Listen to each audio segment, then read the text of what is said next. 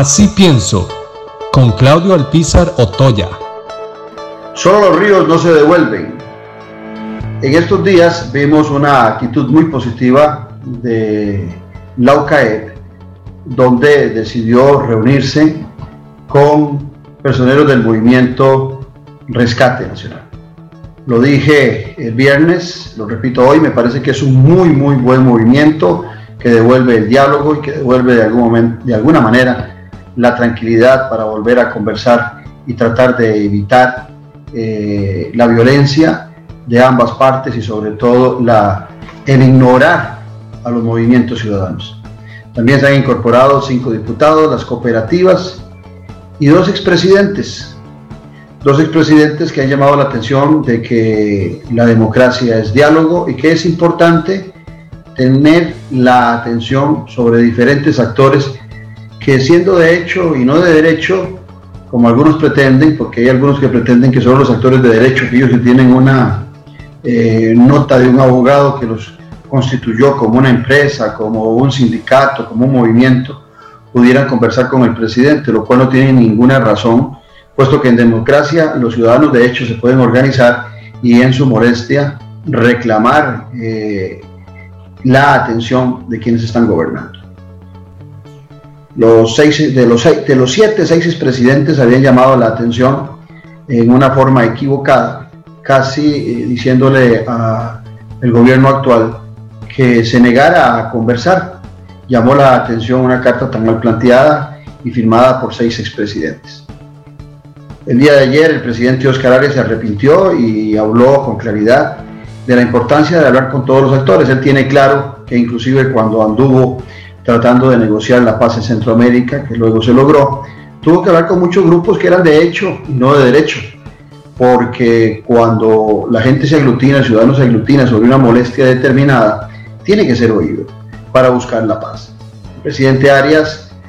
seguramente reconoce así el error de haber firmado con los otros expresidentes esa nota y el presidente Figueres que salió el día de ayer en un oportuno mensaje diciéndole a los costarricenses la importancia que tiene el diálogo en un momento tan complicado para el país. Si llama la atención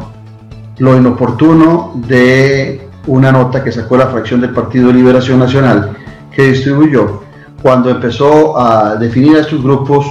como grupos eh, que acuden a la vida de facto, como grupos que llaman al rompimiento del orden constitucional. Y digo que llama la atención porque se les olvida a los diputados de la fracción de Liberación Nacional que don José Figueres Ferrer, allá en el 48, tuvo que actuar de facto. Tuvo que llamar a un rompimiento del orden constitucional porque en aquel momento se alteraba los derechos constitucionales y ciudadanos de los costarricenses, había fraude electoral y tuvo que actuar don Pepe Figueres. Me parece que algunos de los diputados que firman esa nota eh, seguramente si hubiesen estado en el año 48 no hubiesen defendido como defendió don Pepe Figueres la democracia electoral en nuestro país.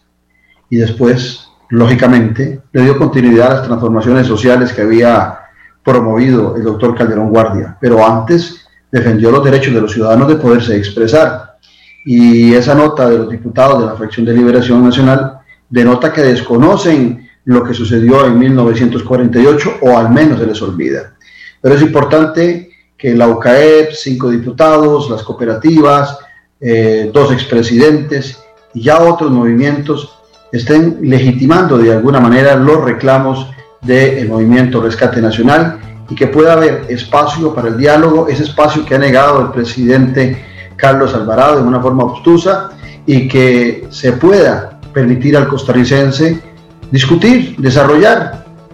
Los políticos no pueden pretender que los ciudadanos no quieran participar cuando hoy hay una gran debilidad en ellos, hay un gran desconcierto en ellos, hay una gran desconfianza sobre ellos y el ciudadano exige participar. Si al ciudadano no le damos espacio en todos los niveles, desde los más humildes hasta los más preparados, para poder plantear sus desavenencias, sus inquietudes y sus reclamos ante los gobernantes, pues no podríamos llamar a esto democracia.